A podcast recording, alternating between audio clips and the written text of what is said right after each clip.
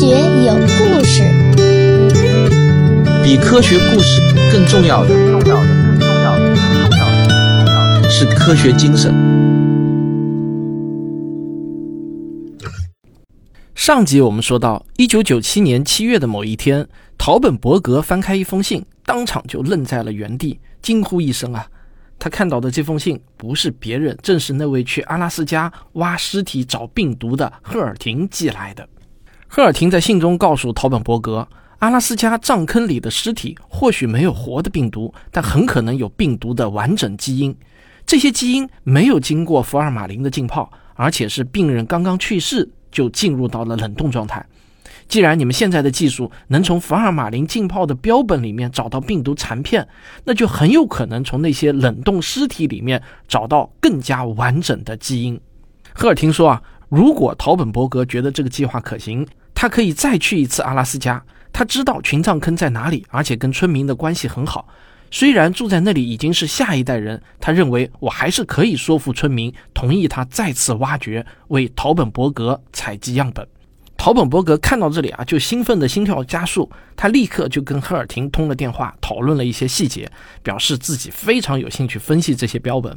然后他就问赫尔廷，什么时候咱们可以启动这个计划？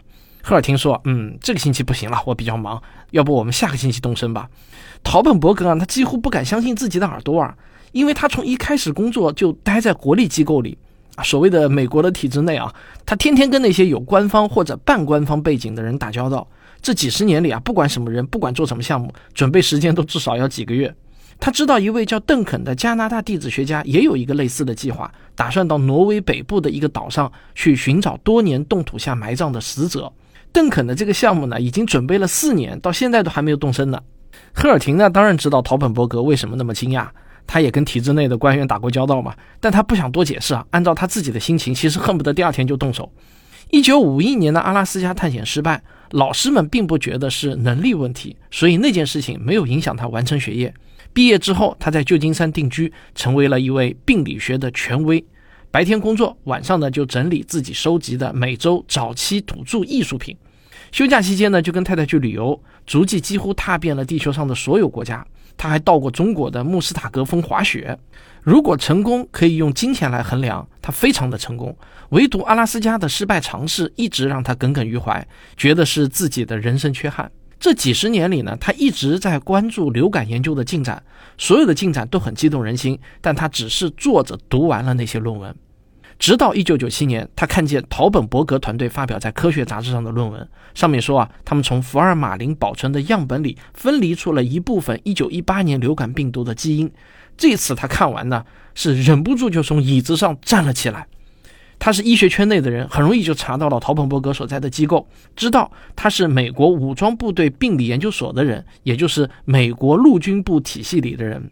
还记得吗？当初啊，就是陆军部暗中下手，试图抢先找到阿拉斯加冻土里的病毒，这让赫尔廷啊感到很愤怒。现在呢，四十多年过去了，在他心里，这些城市的恩恩怨怨啊早已淡去，而寻找一九一八年流感病毒真相的冲动却从未消减。查到陶本伯格的地址之后，他就立刻提笔写了那封信。大概啊，就是因为当年探险无果，眼前这件事情，他比陶本伯格更希望能完成。跟陶本伯格通完电话后啊，他立即就订好机票，迅速了结了手头的事情，返回自己在旧金山的家，收拾了一些换洗衣服、一台相机、一个睡袋、两袋工具，包括他从太太那里借来的一个花园修枝剪。一九九七年八月份，七十二岁的赫尔廷就独自一人乘飞机飞到了阿拉斯加的诺姆，然后呢，他就花钱请荒野飞行员把他又送到了布瑞维格，跟上次一样。他还是先去找驻扎当地的传教士了解情况。传教士克罗克特带着他去看了群葬坑。从他上次离开之后，群葬坑一直没有别人开挖过。唯一的变化是墓坑两头的木质十字架不见了，那应该是因为年代久远，风化坍塌被人清理走了。克罗克特就把赫尔廷介绍给了村里的族长欧拉纳。能不能说服村民同意挖掘？这位族长呢是关键人物。赫尔廷就给欧拉娜看他1951年前来挖掘时拍的照片，又给他看当年的传教士写的介绍信。欧拉娜就发现啊，信里面提到了自己的姑妈和叔父，所以呢感到很高兴，说啊自己会尽力帮忙。赫尔廷就请他召开全体村民大会，再次讲述寻找1918年病毒样本的意义。村民很快就听明白了，他们又一致同意挖掘。一位长老甚至主动问他是不是需要人手来帮忙。这次啊，赫尔廷很意外。上次村民们一直看着他自己一个人艰难的挖掘，没有人上前帮忙。看来呢，现在时代是进步了啊。他立即就表示啊，我确实需要帮忙啊！我现在一个七十二岁的老头子了，怎么挖得动呢？于是呢，组长就安排了四个年轻力壮的小伙子给他做助手。他们先把地表的草皮切割出了一个个方块，小心地取出来放在旁边，这样最后还可以还原地貌。八月的天啊，日照充足，表面半米的泥土呢已经解冻，加上有四个壮劳力的帮忙，进度啊就比上次加快多了。第三天，他们就看到了一具尸体，但这具尸体呢只有骨骼，所有的软组织，包括关键的肺脏都不复存在了。赫尔廷认出啊，这是上次采样的五具尸体之一，所以呢没有太担心。上次让尸体暴露于空气，自然就会加速软组织的腐败。而群葬坑里一共有七十二具尸体，或许下面还有其他尸体能保存得更好一些。但是跟上次一样啊，他们都没有采取任何生物防范措施。这是因为啊，赫尔廷认为不需要，因为四十六年前他都找不到一颗活病毒，现在呢就更不可能遇到任何还有感染能力的病毒。当然，这个在我们今天看来呢，还是显得有一些太草率了。如果现在在做这件事情，那防范是必不可少的。到了第四天下午啊，坑的深度已经超过两米，拨开一层浮土之后，赫尔廷就看到几具尸体并排躺着，其中有一具呢，明显跟其他的不一样。这是一具大约三十岁女性的尸体，两旁的尸体呢都严重分解，几乎只剩下骨骼。但是这具女尸呢，却只是表面轻度的腐败，肺脏简直啊就是完好无损的。赫尔廷把尸体周围的土再多挖开一些之后，就明白这是为什么了。因为啊，这是一名特别胖的女性，她的皮下和内部器官周围都有很厚的脂肪层，而这些脂肪层就是特别好的保温组织。于是呢，就进一步留住了低温，让她死后啊可以更好的抵御细菌的吞噬。这么一具几乎完好无损的尸体，让赫尔廷就想起了考古学家约翰逊的经历。一九七四年，约翰逊在埃塞俄比亚探索，挖掘出一具相当完整的古人类骨骼化石。这具骨骼呢，就是人类学研究史上赫赫有名的露西。而赫尔廷觉得，眼前的这具女尸的发现啊，差不多同样令人振奋，所以呢，他给这位女性也起名叫做露西。他拿出工具袋里的解剖刀和修枝剪，小心地剖开了露西的胸廓，取出了两侧的肺叶。肺叶依然处于冰冻状态，很容易就可以切成小块。他把这些组织放进广口瓶里，他再用陶本伯格提供的硫氰酸瓜防腐剂灌满了瓶子。这种防腐剂可以防止病毒里面的基因物质分解。其他尸体状态都不太好，希望不大。但是为避免留下任何遗憾，他也从这些尸体的肺脏里提取了一些标本，用防腐剂保护好。第五天，他跟助手们填平墓地，把那些预留的草皮重新覆盖好。该做的似乎都做了，但是呢，他想起了那两座消失的十字架。他是科学家，并不相信鬼魂，但惊扰这些死去的人，即便是为了科学研究，还是让他觉得对死者啊欠着一份人情。布瑞维格有所小学，学校里呢有个木工车间。他征得校长同意之后，就自己动手做了两个十字架，还请了四位小伙子帮忙，把十字架立在了墓地两端。然后他就带着采集的样本返回旧金山。整个工程里啊，他的设备都是从家里找到的现成工具，额外的开销呢就是机票和住宿，加上付给四个小伙子的九百美元工资，一共是三千两百美元。陶本伯格也有一份贡献，他提供的那个硫氰酸瓜防腐液大约啊值五美元，所以呢，这次挖掘行动还是很省钱的。不过这次挖掘行动到底有没有把1918年流感病毒给复活呢？我们先听个小广告，广告之后见。我的付费专辑《植物的战斗》已经完更，反响非常好，欢迎大家购买收听。该节目的同名书籍被评为豆瓣读书二零二二年度科学新知类第五名。你不去听一遍或者读一遍，那实在是一种遗憾啊！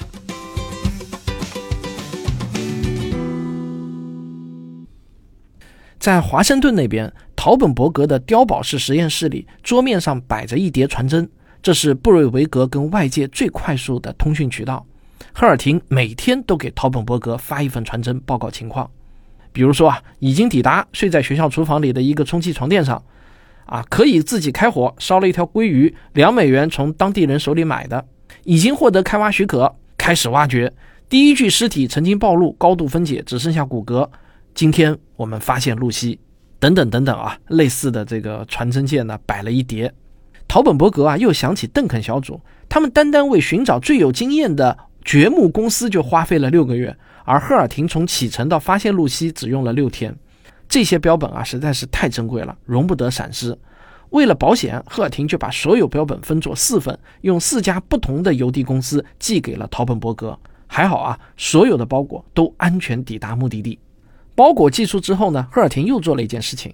在布瑞维格的时候，传教士告诉他，当地官方记录的那七十二名流感死者的名字很多都有拼写错误。赫尔廷想纠正这些错误，他后来返回诺姆，自己掏钱租下了一间办公室，安排了一位秘书。秘书的工作就是走访家属和组长，确认所有死者姓名的准确拼写，订正官方记录。然后赫尔廷呢就定制了两块铜匾，刻上了这七十二人的名字。铜匾做好之后，就装在了墓坑两头的那两个十字架上。陶本伯格把收到的标本交给了瑞德，瑞德就立即开始工作。不到一周，结果就出来了。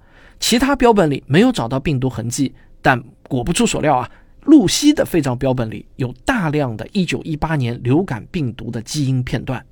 同沃恩和唐斯身上样本的那些发现加起来，瑞德团队手里已经有了这个毒株的完整基因信息。他们用聚合酶链反应技术啊，这个听起来有点专业啊，其实呢就是我们今天都很熟悉的这个核酸检测技术。去年我们人人都做的那个测核酸啊，它本质上就是这个聚合酶链反应技术，它可以让基因片段大量的复制。陶本伯格啊，作为一位科学家，他并没有独享这些珍贵的样本。而是把这些样本呢分发给了所有对他感兴趣的实验室。有了这些素材啊，整个医学界都兴奋了起来。各个实验室都启动了下一个最重要的任务，就是分析1918年流感毒株的特点，弄清楚为什么它有那么爆裂的毒性。可没人能找到答案。说起来啊，也不算奇怪，基因本身是不会告诉我们毒性高低的。我打一个比方啊，如果我们拿到一张外星人的武器设计蓝图。从蓝图本身呢，我们可能并不会知道这个武器有多大的杀伤力。我们能做的就是先看看这个蓝图能做出什么样的部件，然后啊，看看我们现有的武器有没有类似的部件。如果有，那这些部件有什么样的杀伤力？根据这些信息呢，或多或少可以推测这件外星人武器的杀伤力了。比如说，我们在这个部件里头发现了类似这个铀裂变的这些部件，那么我们就可以推测啊，这个东西相当于一个原子弹的威力，对吧？病毒学家们走的呢也是类似的道路，他们会整理当时已经知道的各种流感毒株的特性，找出其中毒性最强的，再找出跟这种毒性相关的基因片段，然后在一九一八年流感病毒的基因组里寻找类似的片段，但是他们找不到任何嫌疑片段。如果工程师们通过外星人武器蓝图没法判断这个武器的杀伤力，接下来他们必定会想做一件事情，就是按照这个蓝图做出这种武器，然后看看它能干啥。陶本伯格他们也想做类似的事情，就是复活1918年毒株，然后用动物实验观察它能干什么。他们已经有了这个毒株的完整基因信息。根据对其他季节性流感毒株研究所了解的知识，完全可以让这些片段恢复原来的结构，只需要再加上蛋白质外壳，就能复活1918年毒株。可是啊，我们都知道，这可不是一个平常的毒株啊，它至少造成了五千万人死亡。复活这样的东西，那会有极大的风险。学术界权衡了利弊之后，最后的结论呢是，他们决定要尝试一下，但是呢，要设法保证这种毒株啊不会泄露。不会在人群中蔓延开来。如果它真的重现人间，又该如何防范呢？但是悖论是啊，我们不了解它就无从防范。想要了解它，就必须要复活。要复活，就要冒着它有可能泄露的风险。基因分析没有办法判断这个毒株为什么有如此爆裂的毒性。倘若能复活这个病毒，那么动物实验就会提供有用的线索。更重要的是啊，我们能够做出针对这个毒株的疫苗。于是呢，美国的疾控中心就组织了一个团队，启动了1918年病毒的复活工程。这个工程是在三级生物安全实验室里进行的。这样的实验室啊，它的整个建筑都是密封的，室内呢一直处于负压，这样就可以防止空气里漂浮的微生物泄露到外面。所以这样的实验室呢，一般叫 P 三实验室。做实验的人都会戴着有氧气管的面罩，一切操作都在一个特制的玻璃柜里进行，为避免交叉污染。疾控中心还专门设立了一个新的实验室，里面只允许做这个复活实验，任何其他病毒或者细菌都不能带进这个实验室。同样，为了防止意外传播，整个工程只有一个实验人员，他就是经验丰富的微生物学家图姆佩。二零零五年八月，图姆佩启动了工程。整个工程期间，他必须独自一人在实验室里干活，而且只能在其他人都下班离开实验室大楼之后，他才能开始自己的操作。这个专用实验室的电子门锁必须用他的指纹才能打开。实验室里的冰箱也有电子锁，只有扫描它的虹膜才可以开锁。这个有点像科幻电影里头那些超级机密的机要室啊。为了慎重起见呢，他每天还预防性的吃一颗奥司他韦啊，这个也就是达菲啊。是抗流感病毒的特效药。项目启动之前，他跟疾控中心签署了一个法律文件，里面有一条：倘若他真的被感染，不能离开实验室求助，必须原地隔离，等待外界决定救援方式。病毒复制的方式呢，是入侵宿主细胞，释放自己的基因，再利用细胞里的设备来复制这些基因，打印病毒的蛋白质外壳。图姆佩手里只有一九一八年病毒的基因，并没有外壳。缺少外壳上的血凝素刺突，病毒呢就没有办法骗开宿主细胞的大门，也没有办法主动入侵。于是呢，图姆佩就需要用其他方式把这些基因给送进宿主细胞内部。而能够做到这个功能的东西呢，叫做质粒，质量的质，微粒的粒。质粒是一种很小的颗粒，它可以钻进细胞的内部，而它的肚子里呢有一段碱基链，也就是基因的片段，这也就是基因的载体。借助基因工程，团队里的智利专家就把1918年流感病毒的基因植入到了智利内部。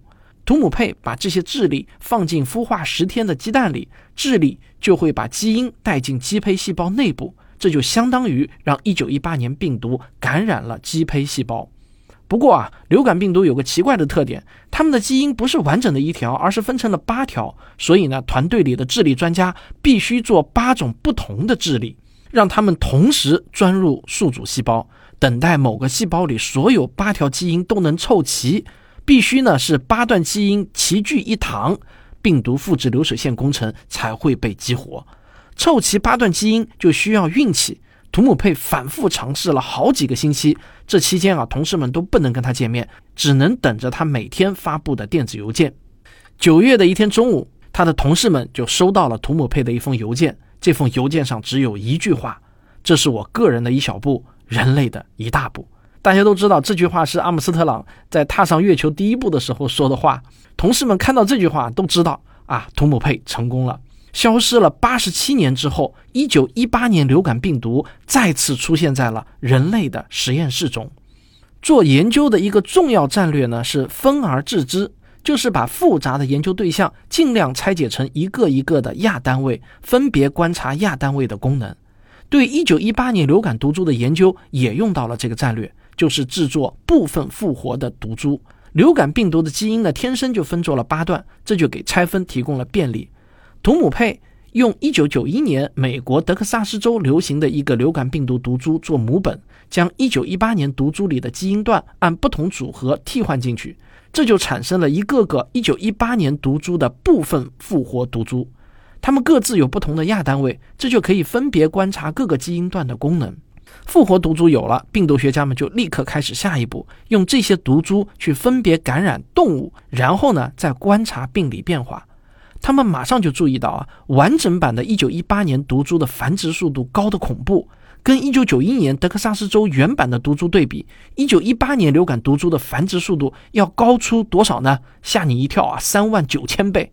即便没有其他特性，单单就这一点就足以构成巨大的杀伤力了。而进一步的实验很快就证明了这一点。跟德克萨斯州的毒株相比，完整版一九一八年毒株造成的小鼠病死率要高出一百倍。不过啊，这个毒株的杀伤力显然呢不仅仅是靠繁殖量大。解剖病死的小鼠，发现啊，这些小鼠的肺脏有非常严重的渗出，肺泡完全被渗出液填塞，以至于不可能再吸收任何氧气。一九一八年大流行期间，世界各地的医生只要给死去的病人做尸体解剖，都会提到一个现象，就是患者的肺脏充满了渗出液，病人实质上呢是被自己的体液给淹死的。这是细胞因子风暴的典型后果。小鼠实验用复活的1918年毒株重现了这种症状。用分段复活的1918年病毒做研究也有所发现。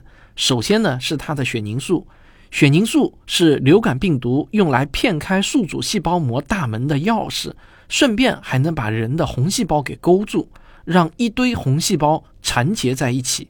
这就是赫斯特观察到的凝血反应。正因为这个特性。这段蛋白才被命名为血凝素。分段组合研究就看到啊，如果把1918年毒株里的血凝素基因去掉，保留其他七段基因，这种半复活毒株对小鼠的杀伤力就会明显减低。虽然会导致流感症状，但几乎不会导致死亡。另外一个分段复活的版本呢是聚合酶一，英文简称 PB1。流感病毒用这种酶来复制它的 RNA。把1918年流感毒株的 PB1 基因植入到一个普通的季节性流感毒株之后，毒株在猴肾脏细胞培养基里的繁殖速度明显增加，只不过啊，没有完整复活的毒株增加的那么多，大约是增加了五十倍左右。第三个发现呢，是一种特别的非结构性病毒蛋白，病毒结构简单，中心是基因物质，也就是 DNA 或者 RNA。外面啊包一层蛋白质壳，但更深入的研究就发现，许多病毒会产生一些蛋白碎片，这些碎片并不参加外壳的建设，它们就那么懒洋洋地躺着，也不知道为什么病毒会费事生产这些蛋白碎片，因为不清楚它们的功能，只是知道它们不参与外壳或者其他支撑结构，比如说基质蛋白的建设，所以啊，他们就把这些蛋白质碎片呢叫做非结构性蛋白。流感病毒也有一种非结构性蛋白，叫做 NS1，这是所有版本的流感病毒共有的一个成分。但1918年版毒株的这个成分出现了变异，让它的外形稍微有了一点改变。而这个改变对病毒来说很有利，因为它能蒙蔽宿主细胞，让细胞不产生干扰素。所谓干扰素，干扰的不是宿主，而是病毒。干扰素的生产被抑制了，病毒就会大行其道。而一九一八年版的毒株繁殖的如此疯狂，这就是原因之一。综合起来啊，这些研究的结论是：一九一八年流感毒株的任何一个基因都不能独立造成当年那么可怕的杀伤力。但这八段基因组合在一起之后，相互作用就会产生了一种乘法效应，让它的独立出现了爆炸性的增长。以上这些啊，就是科学家们通过复活一九一八年流感病毒后得到的第一批研究成果。研究啊，当然不会到此结束。这些认识其实呢，都还停留在浅层。我们还需要对病毒有更多、更深层次的认识。那就且听我下集再说。科学声音。呃，大家好啊，我提前从横店拍摄回来了。因为一些小意外啊，当然大家不用太担心，一些小小的意外导致我们这次呢没有按计划全部拍完。下个月，也就是六月份呢，还需要去补拍一些镜头。从横店一回来啊，我休息了一天，就抓紧录节目给大家更新，让大家久等了。就在我录制本期节目的时候，哎，我们深圳的点映会啊，也刚好正在进行中。很高兴的告诉大家啊，我们的电影票全部卖光了，一张都不剩啊，我非常的开心。果然啊，如有位听众留言的，放心吧，你没那么好看，说明大家真的是愿意冲着电影本身去买一张电影票来看科普电影的，而不仅仅是因为我会到场才来。这一点呢，还是令我感到非常的振奋啊。这样一来呢，就坚定了我们的信心。暑期呢，一定要在全国尽可能多的城市上映我们的《寻觅自然》第二季，让更多有兴趣的观众能够在大荧幕上看到我们这部历时两年才完成的科普电影。我们现在呢，也正在推出《寻觅自然二》的城市运营代理计划。我看到这个计划之后呢，觉得这是一个非常有想象力的商业模式。如果你想了解详情的话，可以加我们客服柯小云的企业微信。添加他的微信呢，因为是企业微信，所以在添加新朋友的时候啊，必须要选择企业微信联系人。那很多人呢可能没搞清楚这一点，所以直接添加联系人呢是找不到的。你一定要选择企业微信联系人，然后输入幺三幺二二九四幺三幺九，你就可以找到有科学声音企业认证标志的柯小云了。这样呢，我们就算是取得了点对点的联系。那就这样，我们下期再见。